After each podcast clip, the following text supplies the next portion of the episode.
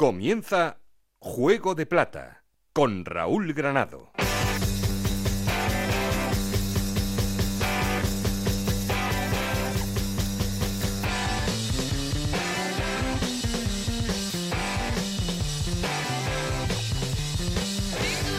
Hola, ¿qué tal? Muy buenas, bienvenidos a Juego de Plata, el podcast Onda Cero en el que os contamos todo lo que pasa en Segunda División.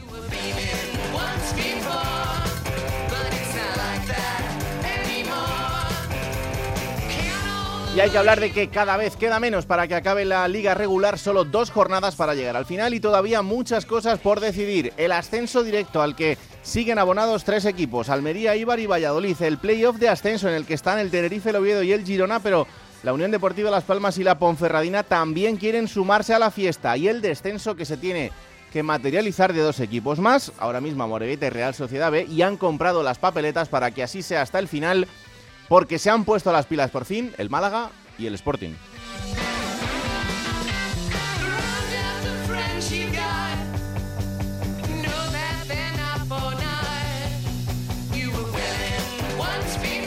Solo hay 8 equipos que no se juegan nada de 22 en estas dos jornadas que quedan por delante, así que hay mucho por decidir, mucho que analizar y eso es lo que queremos hacer hoy. Ya sabéis que queremos seguir en contacto con vosotros y para eso tenemos un perfil de Twitter que es arroba juego de plata y un correo electrónico juego de plata ocr.gmail.com. Aquí conmigo está el auténtico cerebro de este programa, Alberto Fernández, con Ana y Esther Rodríguez en la producción, con Jorge Zamorano los mandos técnicos. No estoy solo porque... Esto es Juego de Plata, el podcast de Onda Cero en el que te contamos todo lo que pasa en Segunda División.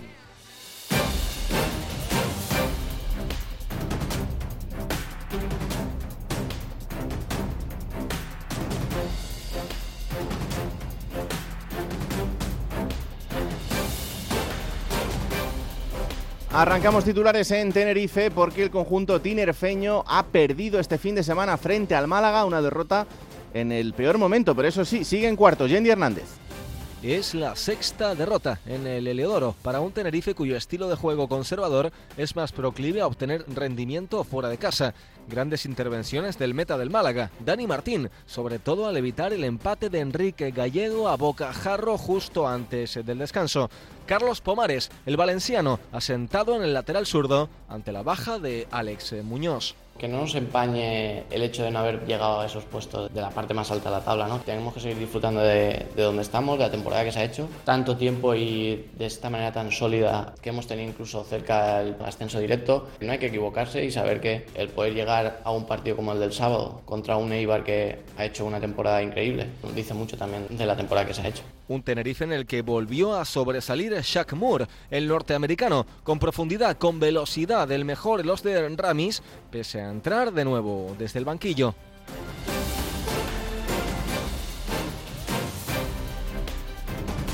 Vamos hasta Oviedo, allí han protagonizado el partido loco de la jornada empatando a tres frente al Zaragoza, eso sí, un empate que le sirve para ser quinto, Chisco García.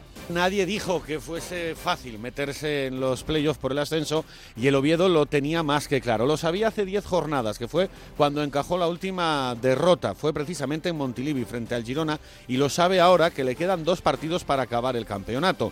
El empate de locos en el Tartiere frente al Zaragoza con ese 3-3 final tampoco es que cambie en exceso la situación. Es decir, el Oviedo sabe que tiene que puntuar en Las Palmas, pero debería de puntuar también incluso habiendo conseguido la victoria frente al Zaragoza. Cierto es que haber sumado dos puntos más le mantendría con cierto margen de maniobra con respecto a Ponferradina o al propio Girona. Eso sí, José Ángel Ciganda tiene claro que lo que pase el próximo fin de semana es por lo que llevan luchando toda la temporada. El partido que queríamos en agosto, el partido que queríamos en enero o el partido que queríamos hace dos meses es el partido que queríamos y el partido que queremos el sábado.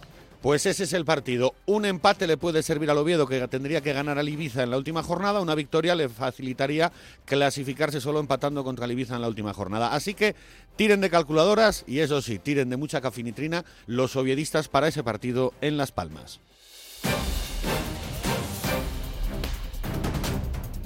Vamos ahora hasta Girona porque el conjunto Gironí también ha perdido este fin de semana pegándose un batacazo frente al Sporting de Gijón que le hace ser sexto cerrando la zona del playoff. José Agustín Gómez. El Girona genera dudas en el peor momento de la temporada, cuando se está decidiendo todo en las últimas dos jornadas del campeonato.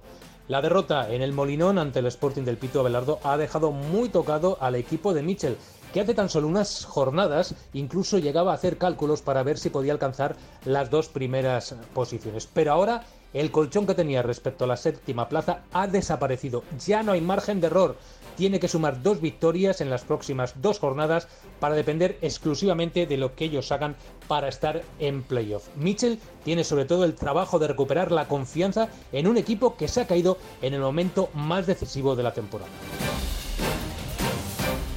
Y acabamos viaje en Ponferrada porque la Ponferradina también ha perdido. Es verdad que era un partido muy complicado frente al Real Valladolid, pero sigue con las opciones de aspirar hasta esta sexta plaza que dé acceso al playoff. Roberto Ugarte. No salió el partido del Estadio José Zorrilla como esperaba la Ponferradina, o al menos no pudo mostrar ni siquiera el equipo berciano el planteamiento ¿no? que había hecho de un choque en el que cuando apenas se llevaba un minuto de juego ya iba por detrás en el marcador. Es verdad que el equipo que dirige John Pérez Bolo dominó incluso la primera parte, tuvo sus ocasiones para nivelar la contienda, no lo logró y tras la reanudación, cuando apenas se llevaban 15 minutos de juego, ese gol de Monchu de falta directa, en la que tal vez Amir puede hacer algo más, echaron al eh, traste las opciones bercianas de sumar en su visita al feudo blanquivioleta. Pese a ello, los eh, resultados que se han dado en esta antepenúltima jornada hacen que el equipo berciano todavía eh, tenga esperanzas reales ¿no? de mm, llegar a esos puestos de playoff.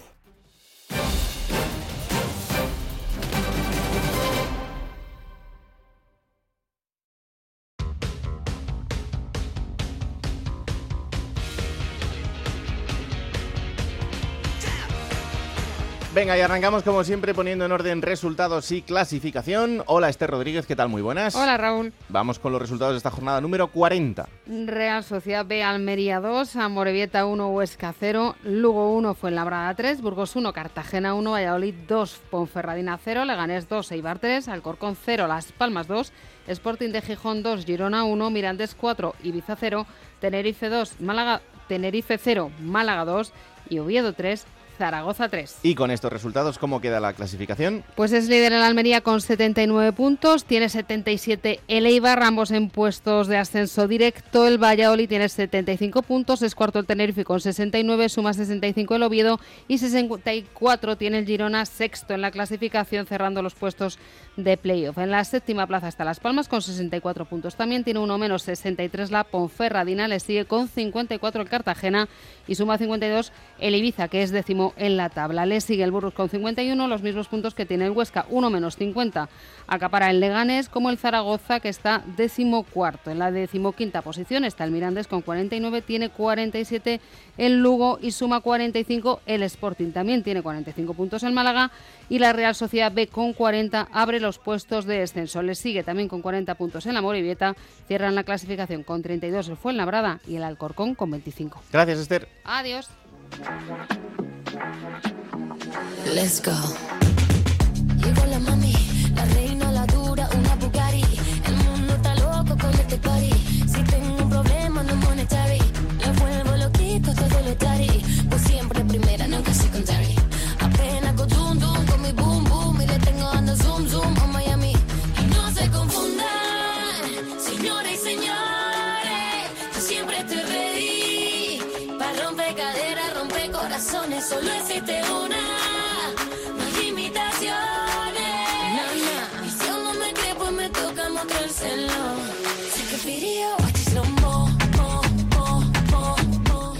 Hola Alberto Fernández, ¿qué tal? Muy buenas. Hola Raúl, muy buenas.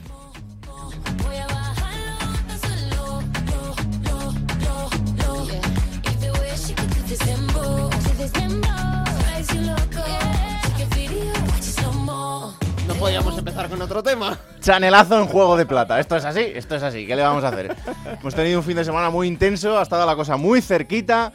Pero oye, ¿quién nos lo iba a decir a nosotros que veintitantos años después íbamos a estar rozándolo otra vez? El sábado entre Eurovisión y los partidos de segunda división estábamos por la noche atacados, eso es verdad, eso es verdad.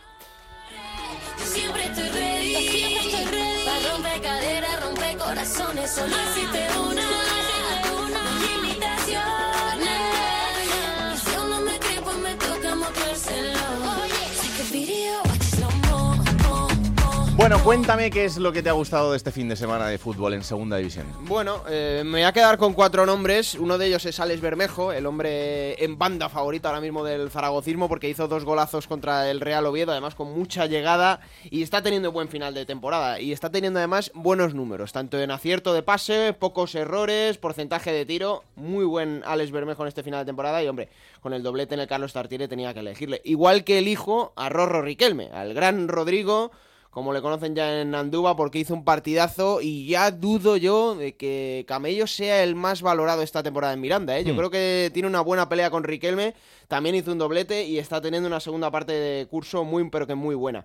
Me quedo también con Jonathan Viera, eh, que a sus, va a hacer 33 años, y el último mes, este lo cojo un poco más por el último mes, porque lleva haciendo goles todos los partidos, el otro día hizo otro, y está siendo una de las caras visibles de, la mejoría de esta Unión Deportiva Las Palmas, el veterano jugador de- del equipo canario. Y el último, eh, un poco a modo de homenaje, pero voy a coger a Fernando Seoane, el veteranísimo futbolista y de los capitanes del Club Deportivo Lugo, porque ha hecho 425 partidos en segunda división. Ya es segundo, eh, tiene muy lejos, pero solo tiene a uno por delante, que es Nino. De esos 425 lleva 350 con el Lugo, es una auténtica institución en el club gallego, así que desde aquí también pues eh, la felicitación al gran Fernando Sebane. Claro que sí, y ojalá que le queden muchos eh, partidos todavía por delante para seguir disfrutándole. Bueno, vamos a empezar por lo de arriba, como siempre. Ya sabéis que hay tres equipos que están empeñados en subir, pero ninguno lo tiene claro, claro del todo. Es verdad que el Almería es el que más cerquita lo tiene, que incluso podría producirse ya este fin de semana, dependiendo de lo que haga el, el Real Valladolid, pero hay que seguir en esa pelea. Vamos hasta Eibar. Hola Íñigo Taberna, ¿qué tal? Muy buenas. Hola, ¿qué tal, Raúl? Muy buenas. Y en Valladolid está Héctor Rodríguez. Hola Héctor, muy buenas. ¿Qué tal? Eh, Noelgo Manzano. Lo irás. Os digo antes de nada. Lo oirás. Gracias. Lo oirás. Eh, tú no te preocupes, que lo vas a oír y te va a decir de todo. Así Estoy muy que interesado en lo que me diga Manzano. tú no te preocupes, no te preocupes. Oye, eh, Íñigo, hubo que sufrir en Leganés, ¿eh? Estuve allí en, en el partido y es verdad que Leibar puso las intenciones, pero en bastantes momentos del partido el Lega estuvo por encima, ¿eh? Hay gente en Eibar que dice que ha perdido años de vida. No me extraña. Por la noche en Butarque. Qué sufrimiento, cuando parecía que el partido lo tenía totalmente controlado, ¿eh, Raúl? Con el 0-2, Sí, sí. antes del descanso, llegó el gol de Leganés y todo se complicó al comienzo de la segunda parte con el empate y sobre todo con las sen- sensaciones ¿no? que ofrecía el Eibar de, de estar fuera del encuentro, de no de, de estar siendo por momentos superado por el conjunto pepinero y al final llegó ese golazo de Jenny Ramane que salvó los goles. Yo creo que eh, fue como Nadal o como Alcaraz el Eibar el sábado, ¿eh? salvó un match ball en toda regla, ¿eh? porque por momentos parecía que no iba a ganar ese, ese partido, que viendo lo que había pasado ya con Almería y Valladolid era fundamental sacarlo adelante como fuese, y así lo hizo el Eibar, de aquella manera con un golazo de Ramani que no había marcado todavía en la, en la temporada, y fíjate qué momento para estrenarse como goleador. Es que yo creo que este chaval en este tramo del año tiene que jugar un poquito más, ¿eh? Sí, sí, sí. Porque está con chispa, Claro. ¿eh?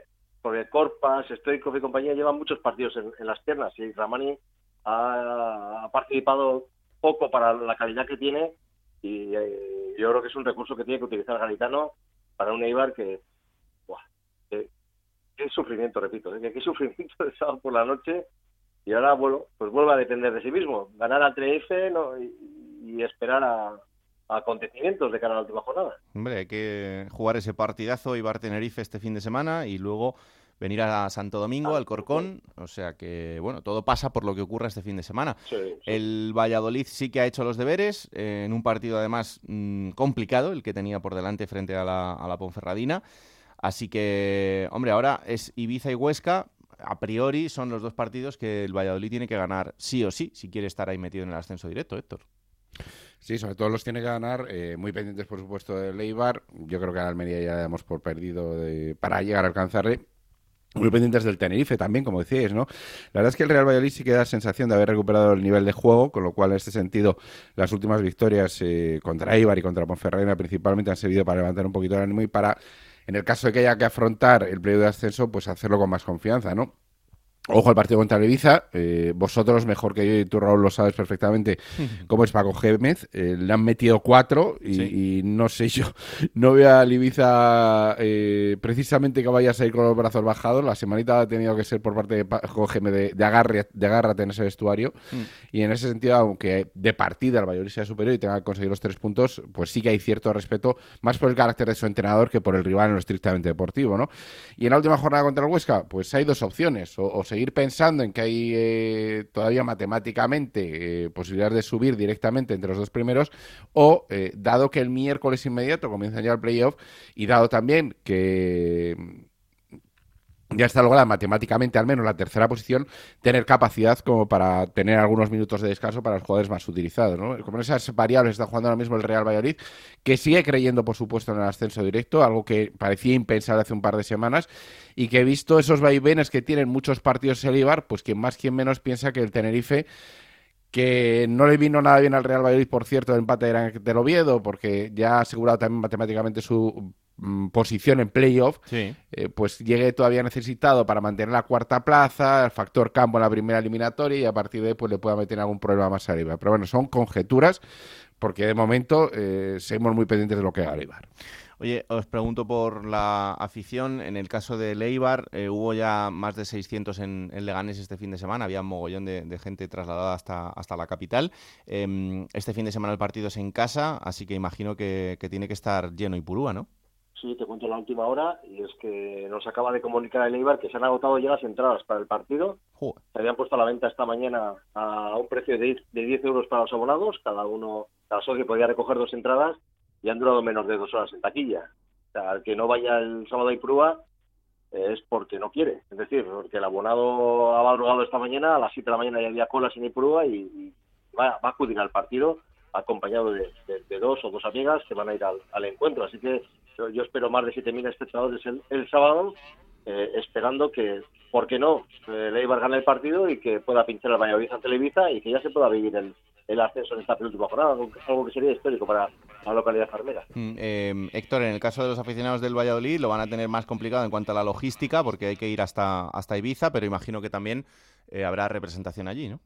300 son las localidades que han enviado desde el conjunto Balear, desde el Club Balear para el desplazamiento de aficionados. Seguro que van a ir esos 300 aficionados porque, eh, bueno, es sábado por la noche además. ¿Qué Hombre, más puedes pedir, no? Ibiza, pues, sábado por la noche, buen tiempo. Claro, efectivamente. Os voy a contar una anécdota eh, intrahistoria de periodistas, sin más. ¿eh? Y a haciendo ver. un poco cuento de la lechera. Imagínate que el Valladolid, que a la Ibar le da por fallar contra eh, el anterior partido eh, y, y, puede finalmente el Real Valladolid incluso matemáticamente ascender directamente a Primera División en Ibiza mm. con Ronaldo en el palco, amigo. Oh.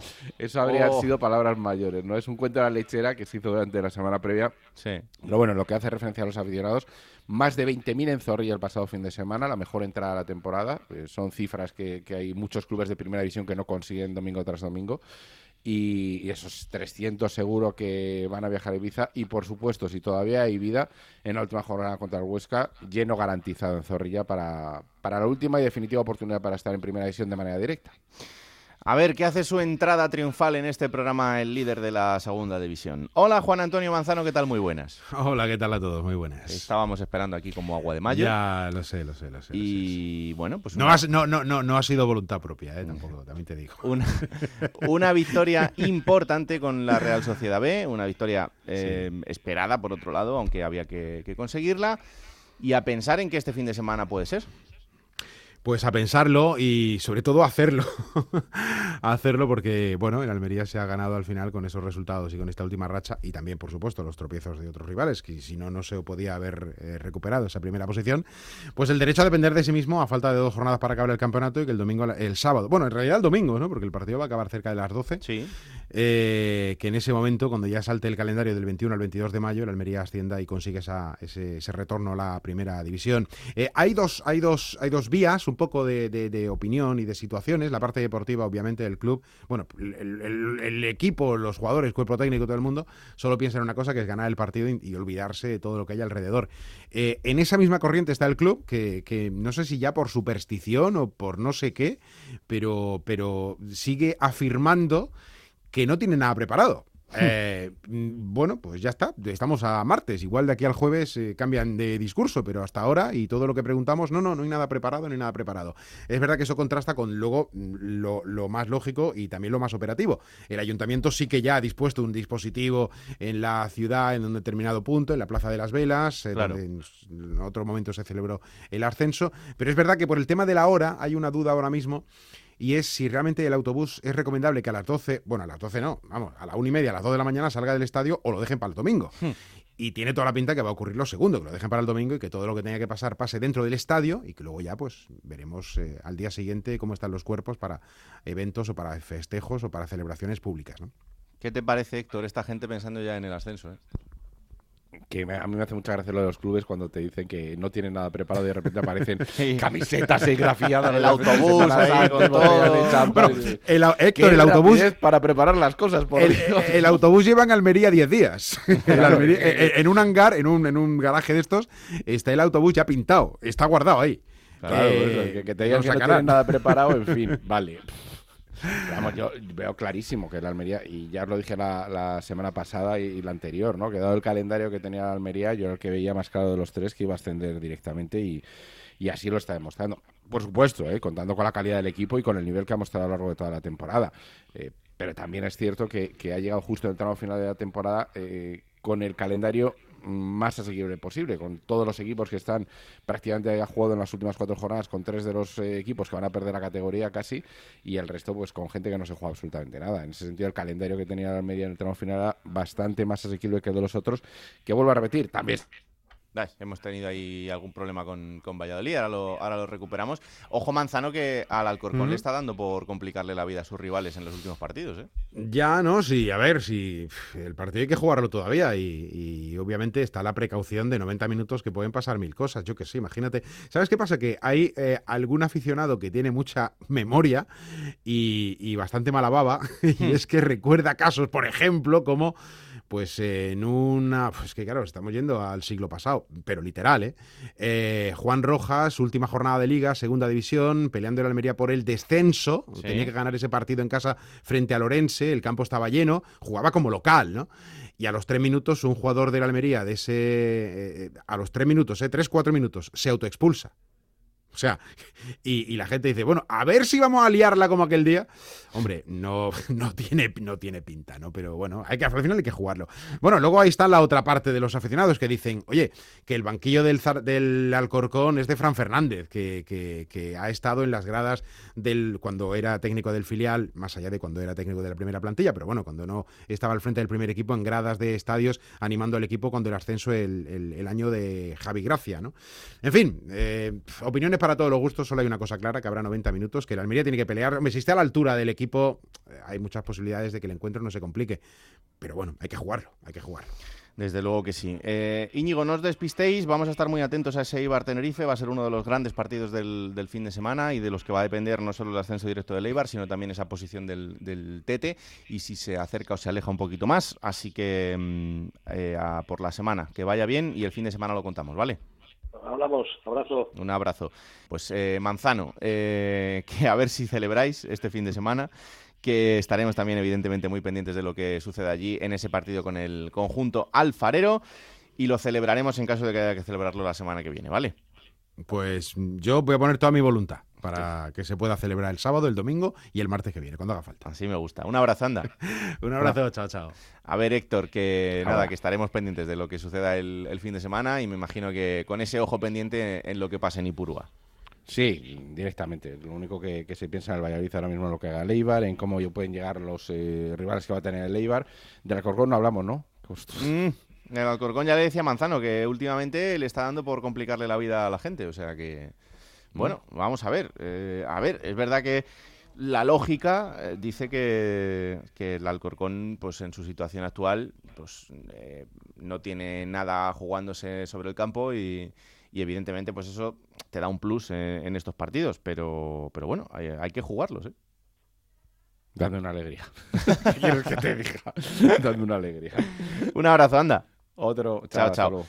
Venga, vamos hasta Las Palmas porque sigue siendo el equipo importante de este último tramo de la temporada, el equipo que sigue aspirando a entrar en el playoff, a desbancar al Girona o al Oviedo, ahora parece que más al conjunto catalán que al asturiano pero es candidata a entrar en ese playoff, evidentemente que lo es, le ha ganado al Alcorcón este fin de semana y tiene por delante dos partidos muy complicados contra los dos equipos asturianos. El primero de ellos será probablemente el partido más trascendental de la próxima jornada, Las Palmas Oviedo.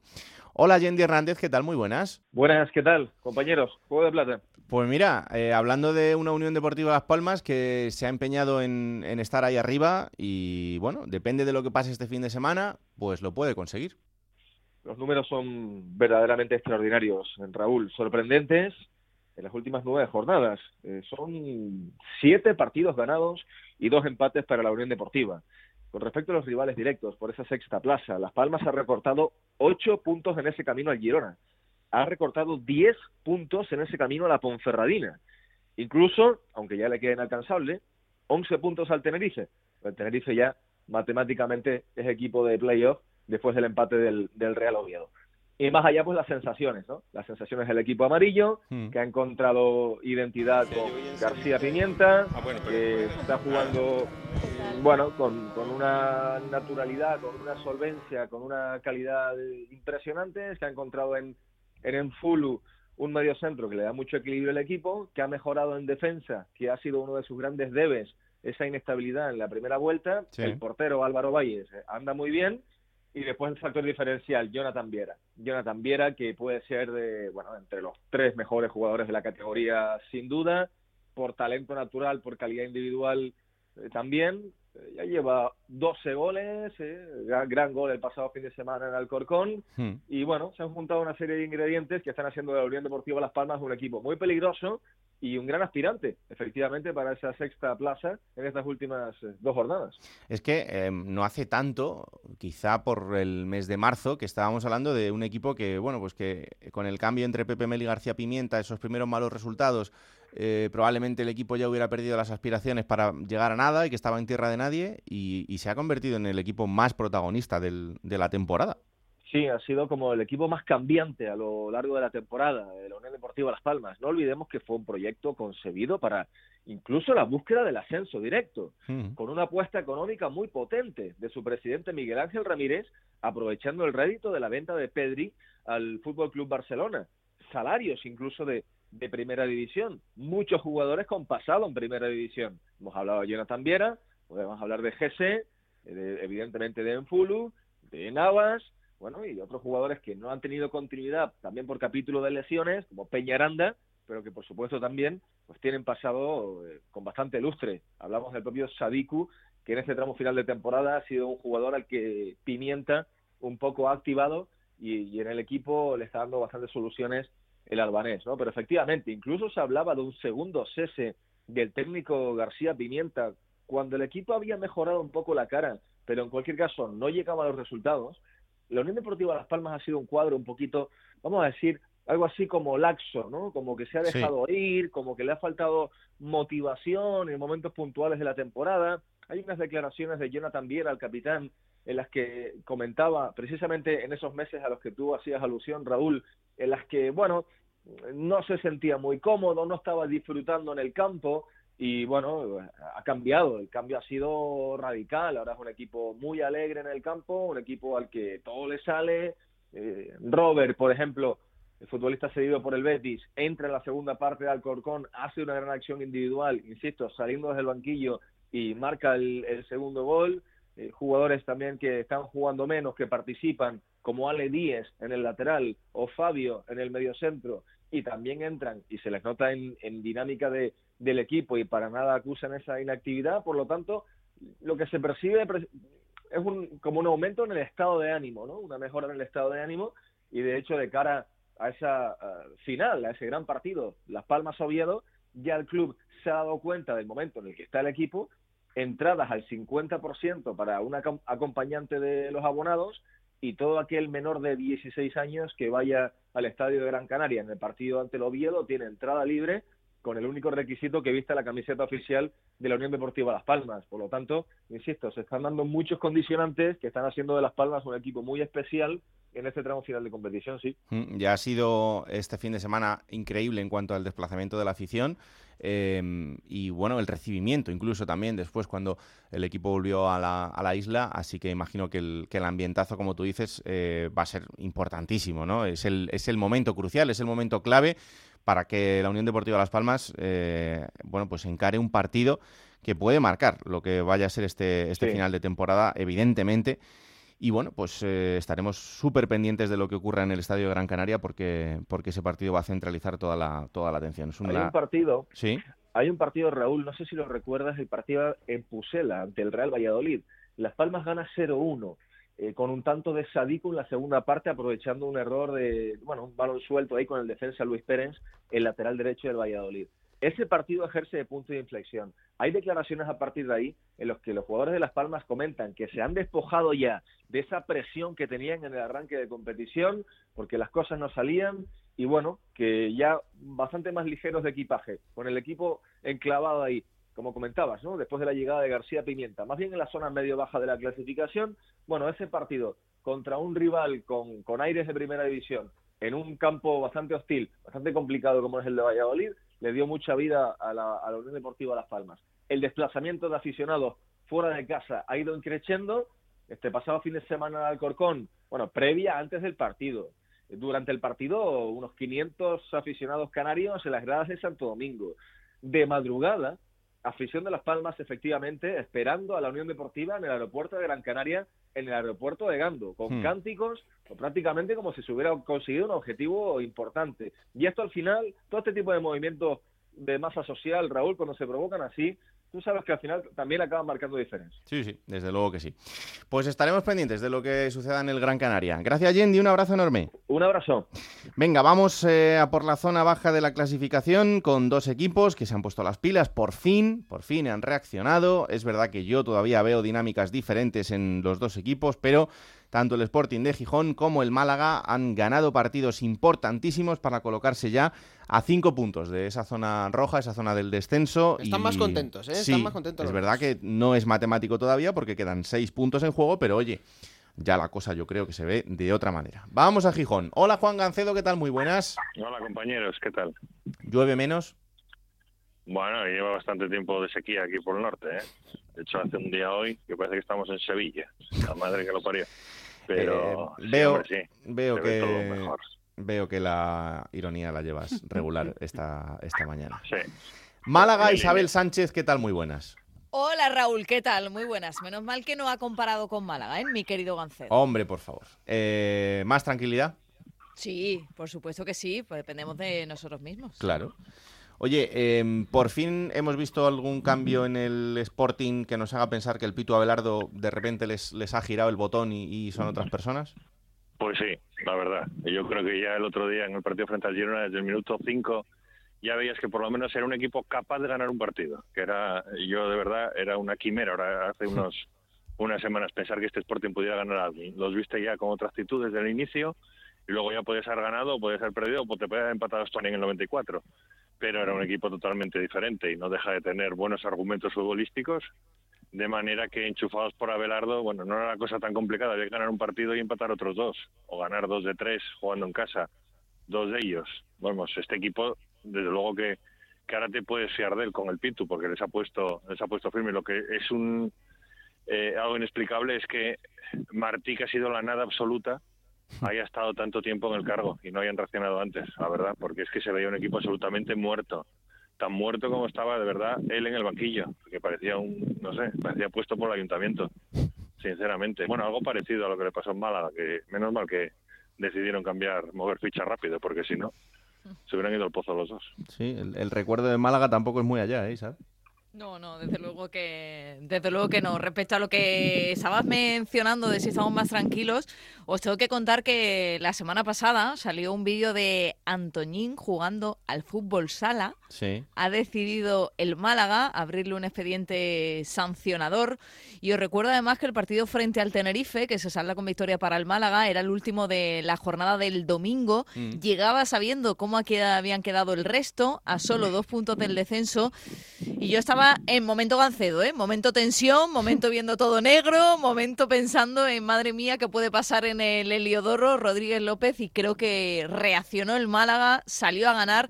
Además se adelantó muy prontito en el marcador, ya en el minuto 8 hizo un muy buen partido el equipo de Pablo Guedé y la verdad que relajó mucho ¿eh? esa victoria, esos tres puntos. Ahora ya se empieza a ver la cosa de nuevo de, de otra manera. Eh, Gancedo, estaría bien que lo certificaseis frente al Fuenla, porque como lo dejéis para el último partido, el infarto puede ser importante. Sí, la verdad es que sí, hombre, todo depende cómo sea esa última jornada. Habrá que ver los marcadores que se dan en esta. Ayer yo discutía con Chisco para variar, decía, no doy un duro porque el Sporting haga algo contra Las Palmas. Y yo le decía, bueno, depende, si el, el Oviedo depende exclusivamente del Sporting, pues posiblemente sí, si el Sporting está salvado no le haga un favor. Pero es que vete tú a saber cómo es la situación. A lo mejor dependen dos o tres de lo que haga el Sporting. Entonces, bueno, pues eh, es que ir a Fuenlabrada y no ganar y meterte en un lío. Eh, si empatas te vale un punto frente a Las Palmas, que no sé si le valdría a los dos. En fin, eh, todo dependerá de cómo acabe la jornada, pero vamos, desde luego para evitar cualquier problema, ir a Fuenlabrada a ganar y, y certificarlo allí. Todo eso suponiendo que gane la Real Sociedad y la Morevieta, porque en el momento que Sí, alguno claro. de ellos no gane un partido ya no te van a pillar, aunque tú lo pierdas todo. Mm, Cuidado con el Fuenlabrada que ha empezado a ganar ahora, que ya Sí. están descendidos, ¿eh? que ganó el. Lugo el otro día sin jugarse nada. Y nos tengo que recordar que la relación Abelardo-Sandoval no es la Por lo que sea, por lo que sea. ¿Eh? Ni mucho menos. O sea, cuando Sandoval era entrenador del Sporting, Abelardo estaba en el B y Sandoval le quitaba a los jugadores para que Abelardo no los pudiera utilizar, porque Sandoval oía pasos por detrás con Abelardo y la relación fue re- realmente mala. Y, y además es que no lo escondieron. Sobre todo Abelardo cuando accedió al cargo. Y, y fue marchar Sandoval y ir la cosa muy bien al Sporting. Así que yo creo al Sporting posiblemente le tenga cariño eh, el huracán de Humanes, Mucho. Pero a pero al Pitu seguro que no le tiene ninguno. No más allá de que luego sean políticamente correctos los dos, pero vamos, aquí saltaron chispas en la relación entre ellos. Mm. Eh, Isa, vosotros tenéis primero Burgos en la Rosaleda y termináis en Lugo. Bueno, eh, hacerlo este fin de semana en casa pues sería por lo menos darle esa alegría a la afición, ¿no? Sí, además está puesta la intención ahí, ¿eh? en la victoria frente al Burgos. Sabemos que viene un equipo que ganó 3-0 en su casa, pero que ahora no se juega absolutamente nada y el club ha vuelto a poner todo sobre la mesa para intentar que se llene la Rosaleda. Ha vuelto a regalar entradas a todos aquellos que son fieles malaguistas, que es como decir ser socio del club y además incluso al socio que vaya, al abonado que vaya, se le hace una rebaja pensando ya en el abono de la próxima temporada. Estás convocado, es el lema que sigue esa campaña, para intentar llenar el estadio de la Rosaleda y para que la permanencia se pueda ya cerrar aquí este próximo sábado. En caso de victoria, como estaba hablando Gancedo, bueno, pues ya lo tendría el Málaga hecho, depende de sí mismo, así que pensemos en que se puede lograr el triunfo y por ahí va un poquito la mirada esta semana aquí en Málaga. Aquí, a diferencia de Málaga, Sí, compañeros, eh, la directiva decidió en este último partido, en vez de regalar las entradas, cobrar solo 5 euros. Que dices, Ah, "Ah, por hombre. 5 euros, nada, 5 euros son 50.000 euros Hombre, en, claro. en caja, ¿eh? que te viene mejor que cero. Sí, sí. Entonces no tomaron el ejemplo de, de Málaga y no regalaron entradas, que se había regalado el Málaga en el partido frente al Oviedo. Bueno, pues aquí no, aquí verdad. que pagar 5 euros, de va, 5 euros, oye, pagar 5 euros. Bueno, de hecho hubo Claro. aficionados, nosotros criticamos esa decisión, hubo aficionados que decían, va, por 5 euros, y yo pensaba, si te los van a cobrar a ti, hombre, no me los van a Hombre, cobrar a mí. claro, encantado de pagar, págalos. Claro. O pues, oye, los aficionados siempre pueden, si te regalan la entrada, decir, no, pero toma 50 euros para gastos. Claro. También lo pueden hacer. Sí, sí, desde luego. Pero bueno, de todas formas, la entrada fue similar. Fíjate, la entrada fue similar en Gijón, pagando 5 euros, en algunas zonas 20, ¿eh? las entradas de acompañante, fueron 21.100, que en Málaga, la semana Sí. pasada frente al Oviedo, regalándolas. Y son Sí, dos es- aficiones muy parecidas y además dos clubes que se, que se quieren y se aman. Bueno, Gancedo, regalándolas. Aquí se le regala al abonado, a la persona Bueno, que ya, a principio de temporada optó Sí, por sí. hacerse con el abono de no, la y temporada. aquí- Y aquí, aquí, en vez de regalarlas a los abonados, les cobran 5 euros por esas mismas entradas. Claro, es la diferencia entre lo que te decía, eh, vender 10.000 a 5 euros son 50.000, o no sacar nada y sacar cero. Entre 50.000 y cero, Claro. aquí los insignes dirigentes del Sporting prefirieron 50.000. Ay, señor. Bueno, Gancedo, que cuídate, ¿eh? Igualmente, hombre. Venga, Un anda. beso, Isa. Chao. Un beso, Juan. Que Isa, ya no sufras, ya no sufras que esto está cerquita. Me van a salir más canas todavía, así que Que no, hombre, que no. vamos a pensar que el sábado podemos cerrar esto ya, que ha sido un año complicado y que se logre, sobre todo aquí en casa, para disfrutarlo con el público. 8 de la tarde, la cita en la Rosaleda. Estáis invitados, ¿eh? si queréis os consigo entradas. Mm, mira a ver, mira a ver, que nos escapamos rápido. Un abrazo. Otro para vosotros. Chao, chao. Y vamos a acabar haciendo balance de dos equipos que ya han salvado la categoría, de dos equipos que sobre todo uno de ellos estaba llamado para hacer otra cosa, eh, que es el Huesca, y un equipo como el Zaragoza que ha vuelto a tener que mm, sufrir una temporada más y pensar en lo que pueda ser el futuro a partir de, a partir de ahora. Termina el Huesca de momento decimosegundo, el Zaragoza decimocuarto pero con la categoría ya, ya salvada. Hola compañero Guillermo Coscoya, ¿qué tal? Muy buenas. Familia de Juego de Plata, ¿qué tal? Buenas tardes, ¿cómo estáis? Bueno, pues eh, para ponerle nota a la temporada de los dos, por el que quieras empezar. Bueno, pues por el Huesca porque hay una última hora. Eh, ha sido destituido el director deportivo Rubén García. Ha estado tres años al frente de la entidad oscense, eh, un ascenso en su primera temporada, un descenso en su segundo año y en esta campaña que acaba de o que está a punto de finalizar, pues en una tierra de, de nadie. Esa es la última hora en el Huesca que ayer también anunció eh, nuevo presidente. Eh, estuvo tres años sin ocupar nadie ese cargo, Mm. pues ahora se va a hacer al- se va a hacer cargo, valga la redundancia, Manolo Torres, el que fuese hasta el día de ayer el consejero delegado. También se ha creado una comisión ejecutiva con la que se va a querer, pues bueno, eh, profesionalizar o, o crecer o que el Huesca crezca en el fútbol profesional. Y esos son los, las novedades más recientes en un equipo azulgrana en el que yo definiría la temporada como decepción, por resumirlo en una palabra. Claro. Nunca estuvo entre los seis primeros. eh, la mejor marca o la mejor posición fue un noveno puesto eh, y hay que hablar de que es un equipo con el cuarto mayor límite salarial. Hubo muy poca paciencia ya desde el principio, eh, nuevo proyecto que, que se dinamitó en las primeras 11 jornadas, cuando fue destituido el técnico mexicano Nacho Ambriz, apuestas muy fallidas, eh, Isidro Pita, Gaich, Buffarini, Enzo Lombardo, Cristian Salvador, y bueno, pues eso te lleva, pues cuando en una temporada cambias de entrenador en la jornada 12, lo normal es que todo lo que te venga a partir de ahí sean cosas más negativas que positivas.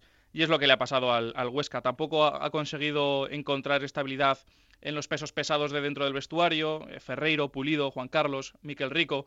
Son futbolistas que estaban llamando o, que fueron gente importante en la temporada anterior, en primera, en el ascenso también a, a primera división y que este año pues han desaparecido por completo, tanto para Nacho Ambriz como para Chisco Muñoz, que, que llegó en la jornada 12 y poco fútbol y menos todavía resultados. Por lo tanto, pues bueno, en una palabra yo creo que, que decepción. Y en el caso del Zaragoza, ¿cómo lo ves? Pues lo esperado, o por lo menos es la sensación que tengo yo. Hay que hablar de un equipo que vivió un verano muy convulso con el tema de la venta, que si venta sí, que si venta no, que si venta inmediata, y al final pues ha terminado haciéndose esa venta eh, con la temporada ya en la recta final, ¿no? Esa entrada del grupo inversor norteamericano eh, ya a todos los efectos. Había dos cláusulas que podían ser suspensivas en caso de que no lo aprobase el CSD que lo aprobó hace, hace poquito, y que el Zaragoza no consiguiese la permanencia matemática en segunda. La logró sin jugar, la logró el viernes con el triunfo de la Almería en San Sebastián contra la Real Sociedad eh, B. Por lo tanto, pues bueno, una temporada esperada, eh, de muchos eh, altibajos, estuvo cerca de poder entrar entre los seis primeros.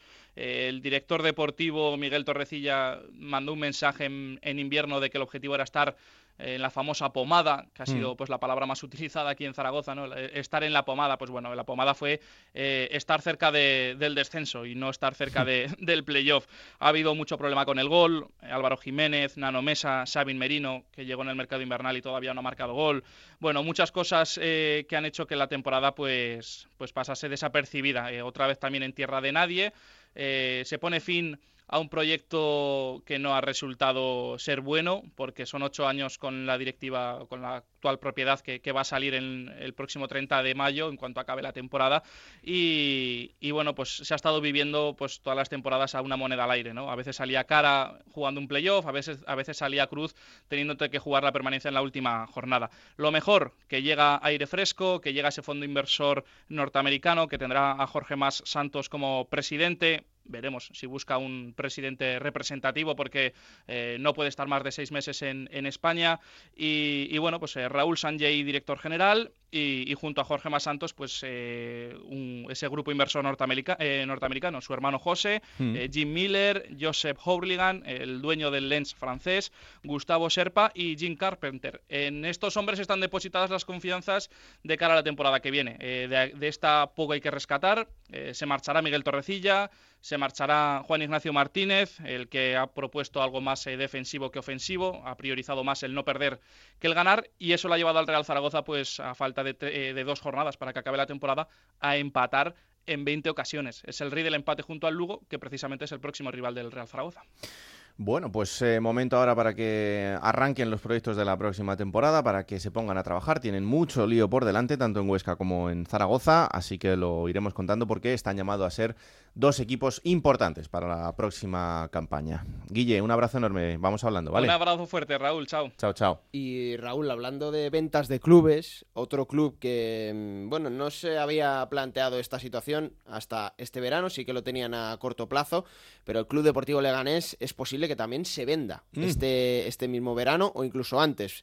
Eh, Felipe Moreno, el máximo accionista del club, el, el hombre de la familia que es propiedad del Leganés, dijo que él a dos, tres años vista sí que igual le interesaba vender el club, pero es verdad que ha llegado ahora un grupo inversor eh, mexicano, son los dueños del Cancún Fútbol Club, y a través de un intermediario, eh, Jeff Lunghoe, que es un estadounidense, mitad mexicano, mitad estadounidense, ya intentó comprar el español, no hubo suerte, y están bastante interesados. Están estudiando la viabilidad para hacer una compra del club, el mayor número de acciones, así que bueno, estamos atentos porque en el Leganés ahora mismo está todo paralizado, no hay planificación de la próxima temporada, esperando a que se solucione esto, quieren dejarlo cerrado, sobre todo antes de que termine el mes de junio, así que bueno, hay tiempo, pero es posible que ocurra, no es seguro, pero es posible que el Leganés se venda también. ¿Qué nota le ponemos a la temporada del Leganés?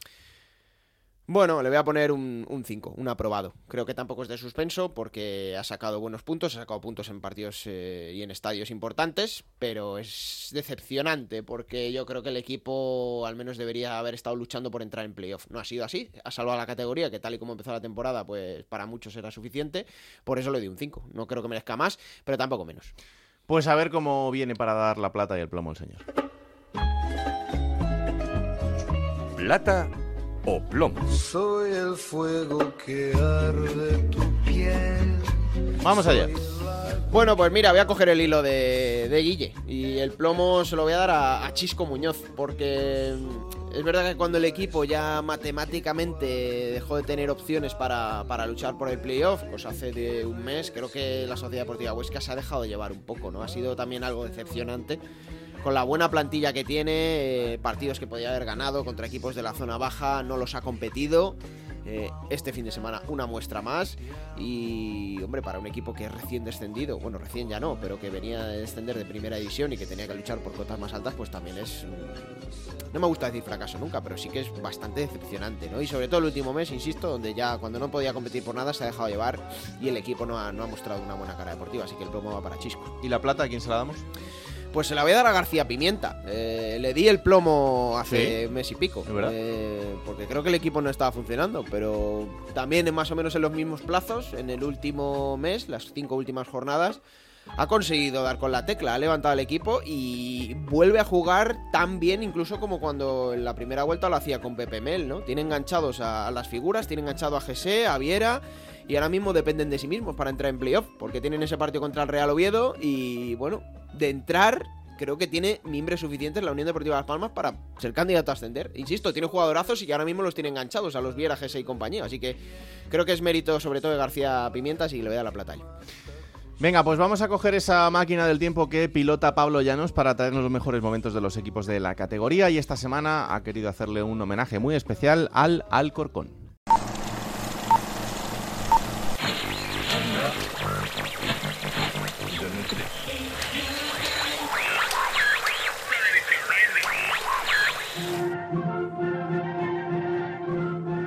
10 de junio del año 2017 en España. La actualidad pasa por el pulso secesionista de Puigdemont por lo que diga o deje de decir Villarejo y por la muerte de Ignacio Echevarría en los atentados de Londres. Fuera de nuestras fronteras, las consecuencias del ataque terrorista en suelo británico y el impulso del Brexit por parte de Theresa May centran todas las miradas. Además, Jason Derulo junto a Nicki Minaj y Tito Lassain es número uno en todas las listas musicales con su sencillo Suela. Sin embargo, la actualidad no es para todo el mundo igual. No para un joven de 21 años que se sabe con su título de comunicación audiovisual en la mano y para el que la actualidad pasa por Alcorcón y en concreto por el estadio de Santo Domingo, igual que la semana anterior había pasado por Murcia y por la condomina, el Alcorcón.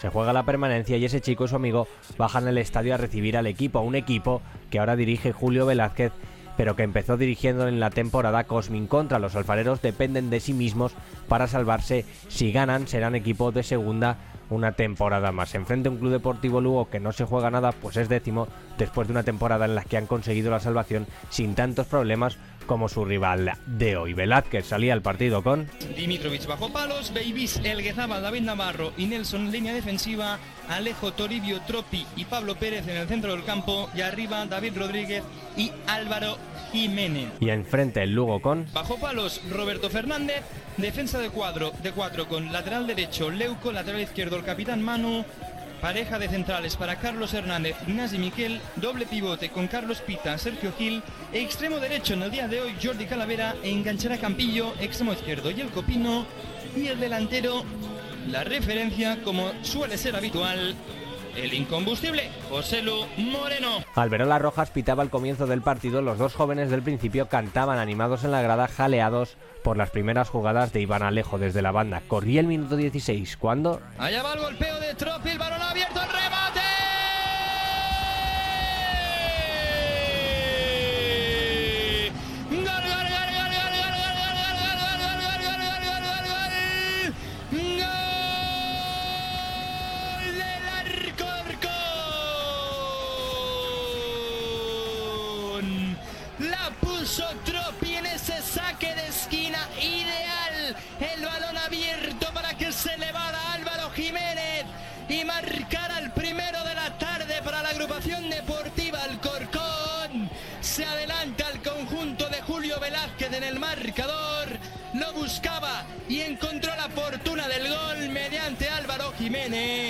El encuentro llegaba al descanso con un Santo Domingo embravecido por la situación y confiado en sus jugadores. A los 7 minutos de la reanudación, Juega ya en largo Dimitrovic para la velocidad de Iván Alejo. Está totalmente solo Tropi. Ya lo vio. Atención, sigue Tropi. Puede marcar Tropi. Acaba sorteando. Querían sortear la salida de un jugador de Alcorcón. David Rodríguez. Gol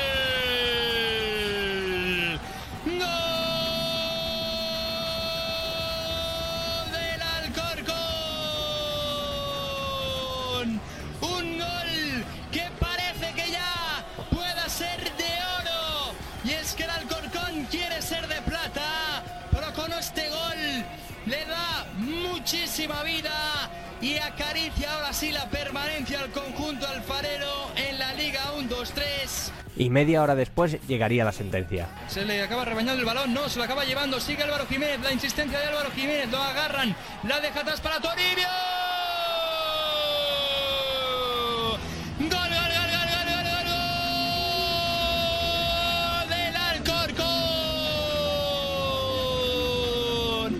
La insistencia de Jiménez, que había marcado, había abierto la lata. Y en el tercer gol asistió, le regaló a Dani Toribio, uno de los jugadores que siente más el escudo de la agrupación deportiva Alcorcón, para que ahora sí el Alcorcón, salvo una hecatombe, cosa muy extraña, será equipo de la Liga 1-2-3 la temporada 2017-2018. El marcador no se movería más. Aquel joven y su amigo, desbordados por la euforia, pisaban el césped de Santo Domingo. Uno de ellos por primera vez. El Alcorcón era de segunda una temporada más y se habían salvado. A nuestro protagonista una victoria nunca le había sabido tan dulce. Un año después saldría por primera vez en el Juego de Plata, el podcast que estás escuchando ahora, y gracias a este maravilloso programa pudo volver a pisar ese césped por segunda vez, esta vez como periodista. Lo demás, como se suele decir, es historia, pero quien nos habla no estaría aquí ahora mismo sin el Alcorcón. Por eso, darle las gracias y espero que volvamos pronto.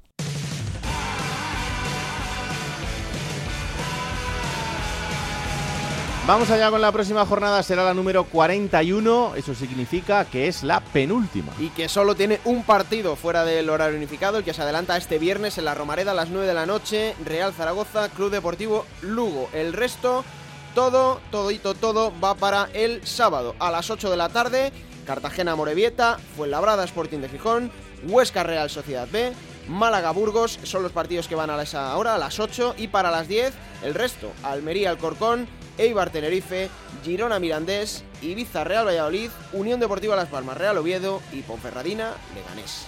Pues ya sabéis, el sábado coged sitio en el sofá, primero en el bloque de las 8 para ver qué pasa con el descenso, después en el bloque de las 10 para ver qué pasa con el playoff y con el ascenso directo. Os contaremos absolutamente todo en Radio Estadio, los resúmenes, los protagonistas y todo lo que suceda en Radio Estadio Noche y aquí estaremos el próximo martes para seguir analizando cada vez queda menos y esto es Juego de Plata, el podcast de Onda Cero que podéis encontrar cada martes a partir de las 5 de la tarde en onda Cero.es para que os lo descarguéis, lo compartáis y le digáis a todo el mundo que existe este bendito programa que hacemos con tanto cariño. Que la radio os acompañe. Chao.